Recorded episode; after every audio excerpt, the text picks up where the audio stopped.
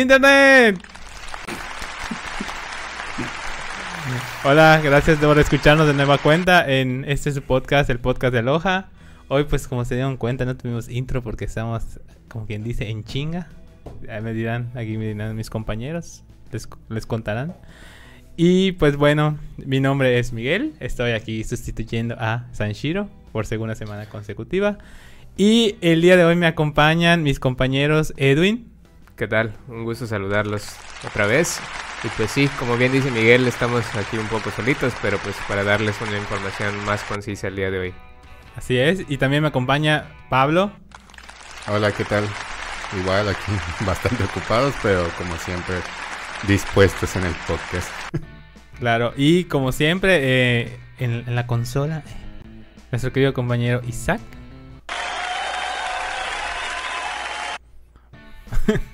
Muy, muy, echas mucha crema a tus tacos, mijo, ¿verdad? y bueno, pues el día de hoy tenemos un tema que hemos abordado. Hasta nosotros dijimos, creo que hemos hablado muchas veces de él, pero tal vez no con la profundidad que se merece, por decirlo de cierta forma, ¿no? Más que profundidad, yo creo que es eh, hacerlo como más conciso y hacerlo más como puntos a considerar de manera eh, tangente e importante, ¿no? Exactamente. más, que, más que eso, como dice Miguel, de tomarlos profundamente, siento que este podcast va encaminado a que tengan presente lo que tienen que hacer. Eh, con base al tema que vamos a tocar en un momento, que ahorita Miguel les va a platicar un poquito más. Sí, ser más específicos. Sí, ahondar un poco, como dicen, ahondar un poquito más, más de lo que ya hemos ahondado a lo mejor. Y pues es prácticamente es la administración de un equipo de ventas, ¿no? Eh, pues vamos a decirle, con el tiempo los procesos de venta han cambiado definitivamente. Y entre esos está también con, se contempla la administración de un equipo de ventas. Ya no es el concepto de vender o o vamos a decirle de un vendedor, ha cambiado significativamente comparado, no sé, con hace 10, 15, 20 años, ¿no? En el que un vendedor prácticamente era la persona que era representante, sí, de tu empresa, pero prácticamente era ir a, a pues prácticamente cerrar la venta, ¿no? Cuando esto prácticamente ha estado cambiando con el tiempo, ¿sí o no, Edwin? Sí, es una evolución que han tenido los vendedores eh, para hoy en día. Y es muy importante hacer como que el énfasis en que ahora ya no son considerados vendedores, sino que más bien son asesores. Uh, asesores, ¿por qué? Porque acompañan a, al cliente a resolver el problema a través de, de, lo que nosotros estamos ofreciendo. Es un servicio, un producto tal. Entonces es tratar de no ser invasivos, sino que más bien acompañantes en este, en este camino. Sí, de hecho, Edwin, tengo entendido que tú tienes cierta experiencia previo a Aloha en ventas, ¿no? Sí, un poco. Eh, antes de, de, iniciar aquí en Aloha, yo tuve experiencia en ventas y la verdad es que para las empresas donde había trabajado, eh, no había como una capacitación uh, en relación a lo que acabo de decir, sino que era más bien es eh, ser más invasivo de, oye, ven acá, acércate, conoce y eh, así casi casi que molestar al cliente y pues eso realmente es lo que no funciona. Vamos a decirle que era ya directo a la compra, no a convencerlo de la compra. Sí, porque igual los tomabas en frío, entonces eh, pues no sabe nada de lo que estás vendiendo en ese momento, ¿no? Y es como que captar la atención es un poco más complicado. Digo, ahorita lo que nosotros hacemos en digital es totalmente lo contrario. Primero captamos atención, los enamoramos y a raíz de eso alguien va a ir a hacer esa labor de venta. Claro. Bueno, Pablo, para empezar, eh, coméntanos un poco por qué es importante administrar un equipo de ventas. Porque para una empresa debe destinar desde tiempo hasta, vamos a decirle, el diseño de un proceso de ventas. Bueno, en realidad eh, va muy ligado a lo que lo que ustedes ya comentaron de que las ventas han evolucionado junto con el inbound marketing. Eh, antes pues se vendía de forma un poco más invasiva, ahora se, como bien dijeron, se vende de forma más cercana, al, más cercana al usuario, o sea, sin ser tan insistentes, que el usuario sea claro. el que venga solo. Entonces, por eso es importante administrar a tu equipo de ventas para que tengan muy en claro esta mentalidad y también pues que vayan acorde a la estrategia, porque de nuevo, ustedes pueden crear una estrategia de, marketing muy bien pensada, pero si el equipo de ventas no es funcional, al final de cuentas no van a obtener las ventas. Y pues, al fin y al cabo, eh, sus vendedores es el contacto pues, más humano que van a atender este, sus posibles clientes con la empresa. Entonces hay que cuidar mucho esa parte. Claro, ¿no? Y bueno, en nuestra experiencia creo que todos hemos, vamos a coincidir, ¿no? Hemos detectado y también hemos investigado, pues más que nada las 10 características de un vendedor exitoso. Vamos a decirle que en teoría, ¿no? Y es como que la base, al final va a cambiar de empresa a empresa y dependiendo del proceso, ¿no? Y bueno, creo que la principal, el, el primer punto es que el vendedor confíe en sí mismo. Puede sonar un poco como a, vamos a decirle un poco de coaching motivacional, pero creo que la confianza del vendedor también ayuda, o sea, tener una personalidad no fuerte, pero sí que sea, eh, ¿cómo decirle? Destacable de cierta forma. No sé qué opinas tú, Pablo. Pues es, ahora sí que el vendedor tiene que tener conocimiento amplio sobre lo que vende.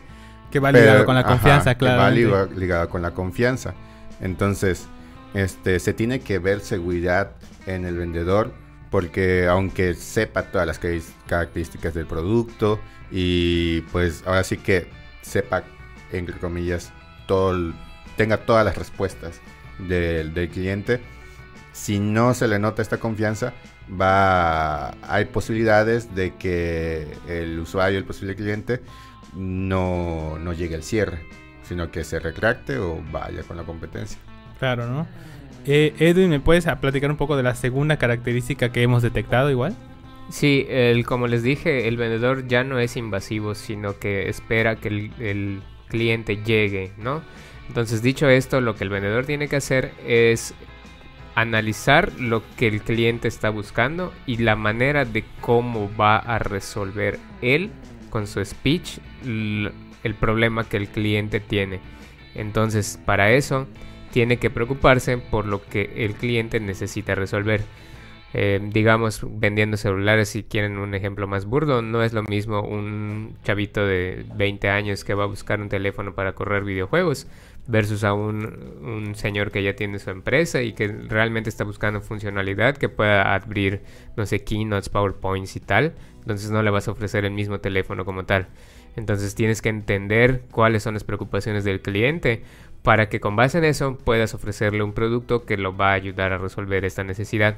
Si tocamos el tercer punto del optimismo, es el cliente nunca debe, perdón, el vendedor nunca debe mostrarse pesimista en cuanto a las respuestas que puede recibir de parte del cliente y dos, tampoco puede mostrarse pesimista respecto a un producto que ya haya ofrecido. Si tú, por ejemplo, estás ofreciendo algo que no satisface del todo la necesidad del cliente, tienes que mostrarte muy seguro y mostrarte optimista de que el cliente va a aceptar con buenos ojos la propuesta que le estás dando. Em, otra cosa, eh, eso de, el cuarto punto que están viendo en pantalla es que no esté atento a las condiciones del mercado. Eh, tiene que estar atento a ello porque el mercado actualmente, como funciona la globalización, es muy cambiante, es muy volátil y así como hay tendencias que salen hoy, mañana esas mismas tendencias pues ya no están vigentes. Entonces tiene que estar consciente de lo que está ofreciendo, que son cosas que están eh, en el mercado funcionando y que están buscando actualmente para a, partir de ahí abordar al cliente con una mejor oferta. Claro, ¿no? Eh, pues en el quinto punto es que que va de la mano con todos los anteriores es que pues no es invasivo con el cliente. Entendemos que la meta de todos los vendedores y del equipo de ventas y de la empresa en general es vender, ¿no? Pero igual hay una delgada línea entre otorgar la información necesaria y prácticamente es convertirte en spam, ¿no? Estar detrás del cliente. Sí hay que dar un seguimiento al cliente, claro. Eh, de hecho, en otros podcasts hemos hablado del seguimiento, seguimiento de clientes. Pero igual hay un punto en el que puede ser invasivo. Y creo que depende de tus experiencias eh, conviviendo con otros clientes. Es importante definir un punto en el que, ok, creo que hasta aquí le paramos y pues atender al siguiente, ¿no? Pues eh, tampoco un un cliente, un, perdón, un vendedor eh, no se deja vencer por los negocios perdidos. ¿A qué vamos con esto? Esto va muy de la mano, creo yo, ligado con el optimismo.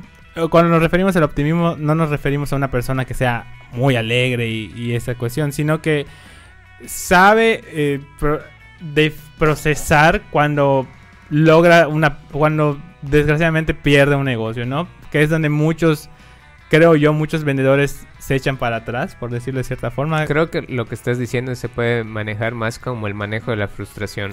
Exactamente, a eso eh, Los vendedores generalmente cuando no logran concretar una venta se empiezan a frustrar. Y si es una tras otra, tras otra, no sé, tres ventas seguidas que ya perdieron, el vendedor se empieza a frustrar. Entonces ese manejo de la frustración es lo que tienen que tener control, porque no quiere decir que esté totalmente perdido, sino que hay más eh, clientes que están por llegar o en algún punto puedes recuperar a ese cliente. Eh, si te dejó datos, si tienes una estrategia y manejas un CRM y tal, igual y lo puedes recuperar más adelante. Entonces yo creo que más bien ese es el manejo de la frustración. Claro, exactamente. Es prácticamente me, me robaste las palabras y era el manejo de la frustración, ¿no? Eh, igual es una persona extrovertida, es pues prácticamente la base de un vendedor es esta facilidad de comunicar a las de llegarle a las personas, como quien dice, ¿no? Mm, pues si pones a una persona que a lo mejor no tiene mucho don de palabra, puede haber ciertos tropiezos, ¿no? Es algo que se puede trabajar. De hecho, hay diversas maneras de trabajar esos que conocemos como soft, soft skills o habilidades suaves, literalmente en español.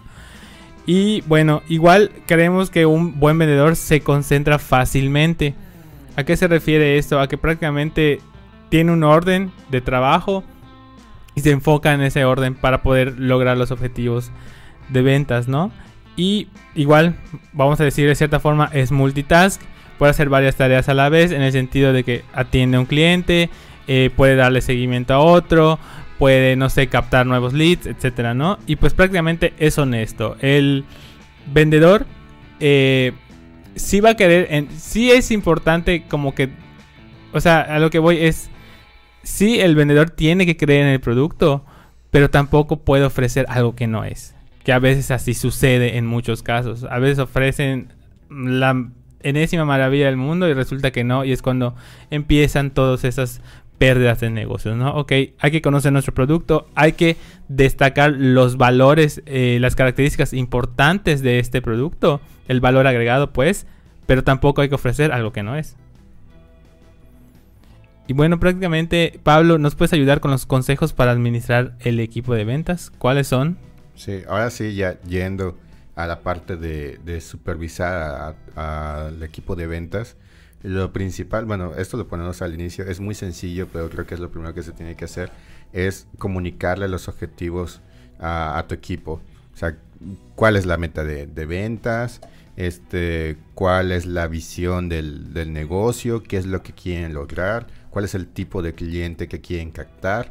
Todas estas cosas los tienes que tener muy claro los vendedores, porque si no, ahí es donde van a empezar a, querer convencer a clientes que realmente no encajan con el buyer persona o a realizar acciones que no llevan hacia ningún lado. Entonces, esta parte es ahora sí que la base de todo. Ya después de eso, este también es muy importante que el, que el equipo de, que el equipo que tengas esté orientado a los resultados.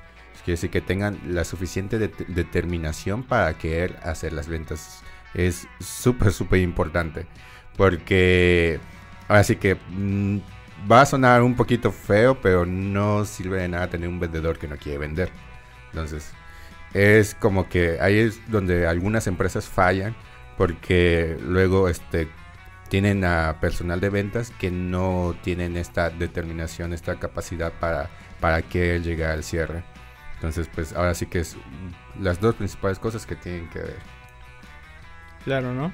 Igual, eh, algo que nosotros eh, tenemos muy presente en Aloha y también queremos como que, bueno, no queremos, como que invitamos a otras empresas o sugerimos a otras empresas, es el aprendizaje continuo. De hecho, hay un estudio de Harvard Business Review que dice que el 87% de las personas que aprenden en capacitaciones tienden a olvidar ese conocimiento en un mes. ¿A qué vamos? A que la capacitación es constante. No nos referimos a que tienes que capacitar a tu personal cada mes, pero sí tener eh, esta consciente de que las tendencias cambian y es importante ir a aprender nuevas metodologías, diversificar el conocimiento, porque con esa diversificación de conocimiento puedes atacar de varios ángulos al momento de realizar una venta. Eh, o al momento de definir más que nada un proceso de ventas. De igual utilizar la tecnología, eh, ¿a qué nos referimos? A que pues prácticamente a conocer, acercarnos y permearnos de cómo las grandes empresas, vamos a decir de cierta forma, administran sus, a sus clientes, ¿no? Y más que nada, eh, pues todas las hacen a través de un CRM, como lo es Hotbot, ¿no? Pues prácticamente ayuda a optimizar y automatizar tareas que son eh, muy repetitivas y eso prácticamente reduce en cantidad el proceso de venta ¿no? y, el, y el trabajo de tus vendedores para que puedan atender aún más leads y pues establecer metas realistas. Las metas realistas motivan a los vendedores. Eh, ¿A qué vamos? De que, en el sentido de que, ok, todos queremos vender, vamos a decirle, una, una inmobiliaria, ¿no? A lo mejor en un mes vender todo, pero eso no es una meta realista. A lo que vamos es que a lo mejor establecer de, no, pues de tal producto quiero vender dos, eh, hablando del, caso inmobiliario, dos lotes al mes, es una meta realista, y etcétera, ¿no? Eso con el fin de levantar o animar a los vendedores a continuar, a pues prácticamente realizar la labor de venta. Edwin, ¿me puedes ayudar? Sí, luego eh, tenemos la evaluación de la demostración de tus vendedores, que eso nada más, uh, palabras más sencillas, es exactamente que antes de mandar a tu vendedor a hacer su primera llamada, digo, si está empezando, o si tú eres nuevo controlando el, equipo de, ventas donde estás entrando, sería bueno que antes de ello eh, programaras una, una demo, ¿no? ¿Cómo es que este vendedor o esta persona va a contactar al lead. ¿Por qué?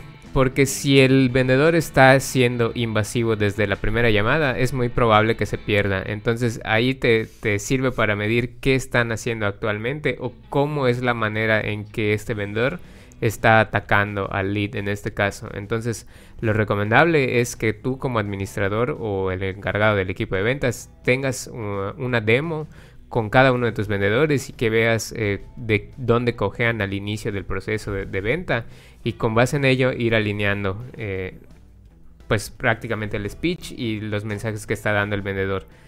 Luego si seguimos al siguiente punto que es incentiva tu equipo de ventas, es muy importante que los mantengas motivados a realizar las ventas. Si bien la mayoría o para no decir todos, porque creo que sí son todos, eh, los vendedores están eh, ligados a sus comisiones. Si bien tienen que vender para generar ingreso ellos mismos y poder cobrar eh, mes con mes, no quiere decir que sea un incentivo suficiente. Igual si les estableces, no sé, como esas cuotas al mes, de decir, por ejemplo, si tú me logras, dependiendo, claro, del tipo del producto, porque si estás vendiendo casas o muebles y estás vendiendo celulares, pues lógicamente no puedes tener los mismos incentivos, ¿no? Entonces, con base en tu producto puedes establecer metas, no sé, si estás vendiendo teléfonos, pues véndeme 10 teléfonos a la semana y pues igual y te regalo, no sé, una cena por allá o un vale de descuento en algún lugar, algo que los motive de verdad a hacer la las ventas, ¿no? Y esto nada más es poner un ejemplo burdo, así como este hay miles de ejemplos que puedes tomar en cuenta. Nada más es que tus vendedores se sientan eh, a gusto, se sientan motivados a salir a hacer esas, esas labores. Digo, si están en ventas al final de cuentas entienden que tienen que hacerlo, ¿no? Pero muchas veces hay vendedores que pues nomás no, entonces hay que, hay que ir ahí incentivando esta producción. Y abonando a lo que comentas, creo que igual es importante encontrar como que un punto de equilibrio en, de la parte de incentivos. ¿Hasta qué punto un incentivo puede... O sea, lo que voy es que en algunos casos un incentivo a veces ya no es suficiente. Y a lo mejor hay que encontrar como que ese punto de equilibrio en que un incentivo realmente es un incentivo y ya no es como de, ah, bueno, me lo van a dar, ya sabes. Ah, sí, claro, eso es muy importante para que no se sientan cómodos realizando eso y después digan, ah, pues es un beneficio más, no, no, no pasa nada. Y si no lo, no lo gano, pues ya. Entonces no, sí hay que, hay que evaluar qué tipo de incentivo vas a dar. Claro, ¿no? Eh, igual hay que prestar atención a los problemas pequeños porque a veces son los que causan a la larga eh, resultados eh, negativos, ¿no? Y puede ser... a lo que voy es que algunos problemas en el proceso de venta podrían parecer poco importantes y por, es, por eso es que hay que solucionarlos en cuanto se detecten. A lo que voy, por ejemplo, regresando a la, al, al, tema de la demostración o de, el, de la primer contacto, ¿no? A lo mejor el, la primera llamada no es la ideal. En el sentido de que el vendedor no está entregando la información ideal. Y a lo mejor por eso muchos leads no pasan de la etapa de primer contacto. Y eso es un ejemplo de varios, ¿no? Que podrían afectar al final el proceso de venta a la larga. O sea, puede parecer algo como que muy simple, una llamada, pues no la contestan y ya, o a lo mejor rechazan la llamada. Pero a la larga eso se puede convertir en que pues no estoy cerrando, no estoy vendiendo. Eh, mi producto se queda estancado, por ejemplo, en el caso de las inmobiliarias, tengo los terrenos ahí y no se venden, ¿no? Y pues también celebra las victorias. Eh, sí es importante centrarnos en el proceso de venta, pero igual es importante eh, motivar al equipo cuando se logra un objetivo de venta, ¿no? ¿Me, ayudas con el siguiente punto? Claro, eh, los siguientes puntos son el equipo de ventas debe conocer a la competencia, eh, es muy importante el benchmark, tienen que saber con qué están compitiendo en el mercado, qué es lo que se está moviendo, qué es lo que les puede estar quitando clientes para que con base en ello atacar al lead y decir eh, y ofrecer más que nada la mejor opción para ellos que haga la diferencia versus los demás que el valor agregado que le estás poniendo eh, tú como marca, los vendedores lo sepan y lo transmitan. Por eso es importante saber qué estrategia se está haciendo la competencia. Si la, si la competencia solamente tiene puntos específicos de venta o de contacto, pues bueno, igual quizá eh, o compites con ellos poniendo una enfrente o ideas una estrategia mejor, que sea innovadora y que pueda tener mucha más atención para ti y para los vendedores para atraer a sus clientes finales, ¿no? Luego tenemos el de conoce tu equipo, pues esto es básico, es como jugar un partido de fútbol, siempre sabes con quién puedes asociarte mejor, con quién puedes tener las mejores jugadas por aterrizarlo de algún punto. Pasa lo mismo con un equipo de ventas, vas a tener eh, vendedores que producen más que otros, ¿por qué? Porque pues son más carismáticos, porque tienen mejor imagen, porque eh, son más agradables o porque tienen un speech buenísimo de ventas. Entonces tienes que saber quiénes son y para que eh, en algún punto si tienes diversas ramas de dónde traer leads, pongas a cada uno en la mejor posición donde se desenvuelven y con eso vas a ayudar a que no solo ellos, sino también tú como el administrador puedas tener mejores resultados en la empresa. Claro, Pablo, ¿me ayudas con el siguiente punto? Bueno, ah, sí. Este, bueno, realmente los siguientes dos puntos, que es analizar las llamadas que se realizan y evaluar el seguimiento de tu equipo, va también muy ligado con, el tema del CRM y con detectar pequeños problemas que después se pueden volver grandes. Eh, por ejemplo, con las llamadas, eh, es importante ver cómo se está dirigiendo el vendedor al, este, al cliente, que bien si en la demo podría estar haciéndolo bien, ya después puede que ya con un caso real eh, se bloqueen en ciertos puntos, les olvidan alguna cosa, o terminen siendo muy bruscos o terminando la llamada antes de tiempo.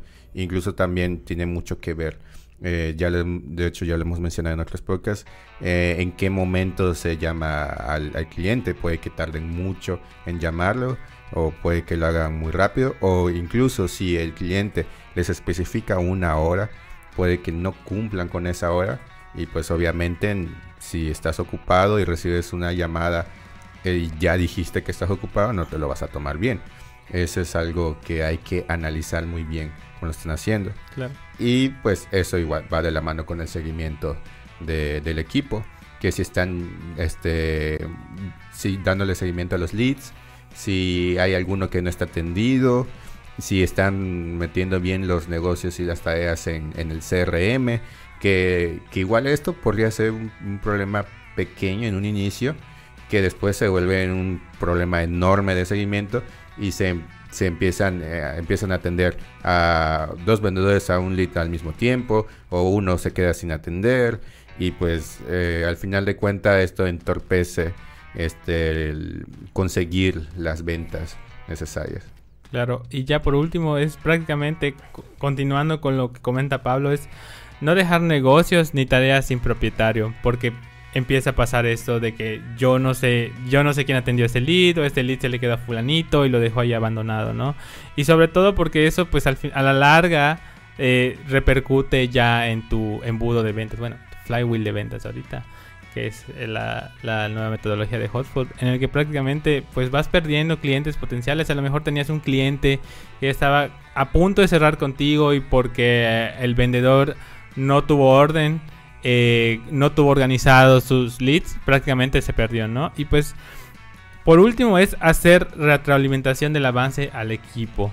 La retroalimentación siempre es un punto medular en el proceso de ventas. Si nosotros no le decimos a nuestros vendedores cómo están desempeñándose, ellos prácticamente van a caer en una zona de confort o van a creer que lo que están haciendo está bien cuando no es así, ¿no?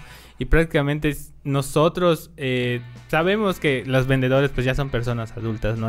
Cada quien sabe cómo trabaja. Pero si nosotros no estamos detrás diciéndole, te faltó esto, no hiciste esto, está bien, está cerrando bien, pero a lo mejor puedes mejorar en esta parte, ¿no? N- eh, al final de cuentas, mm, vamos a perjudicar el, proceso de ventas si no damos esta retroalimentación eh, al equipo, ¿no? Eh, pues prácticamente eso es la información que queríamos compartirles el día de hoy. No sé si tienen algo más que abonar, Edwin. No, eh, bueno, solo en el último punto que comentó Miguel, lo más recomendable o lo que nosotros recomendamos es hacer un documento. Digo, si tienen un CRM probablemente puedan checar el seguimiento ahí, pero a veces hay CRMs que no están eh, tan completos y no te dicen exactamente qué es lo del seguimiento que no están haciendo. ¿Por qué les digo esto? Por diversas razones. Si hacen un documento, ahí pueden ir poniendo lead por lead o negocio por negocio, depende de cómo lo vayan a ir manejando. Y ahí eh, poner observaciones como este lead tiene tanto tiempo sin atender, no le llamaste tal día, te dijo que le llames a las 6 pero le llamaste a las 9.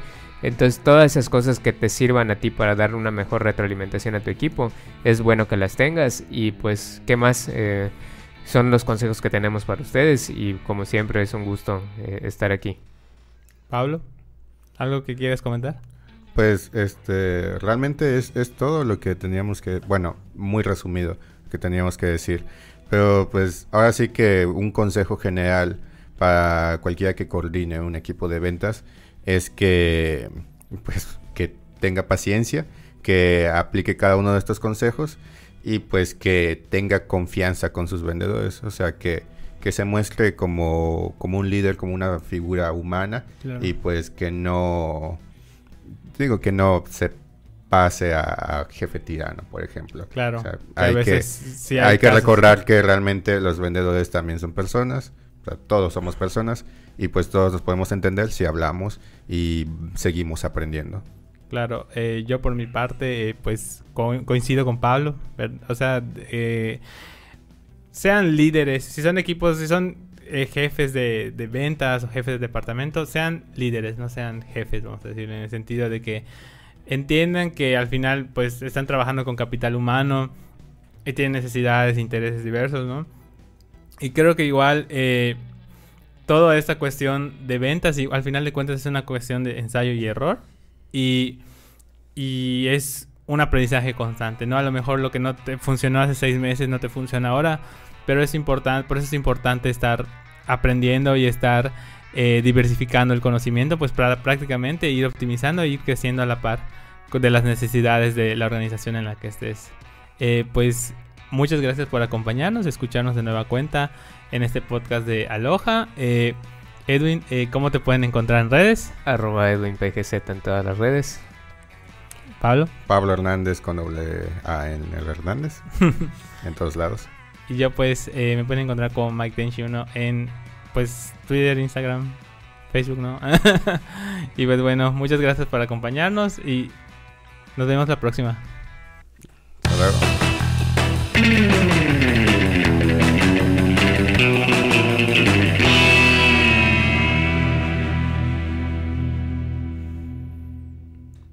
Muy bien. Córtale, Isaac.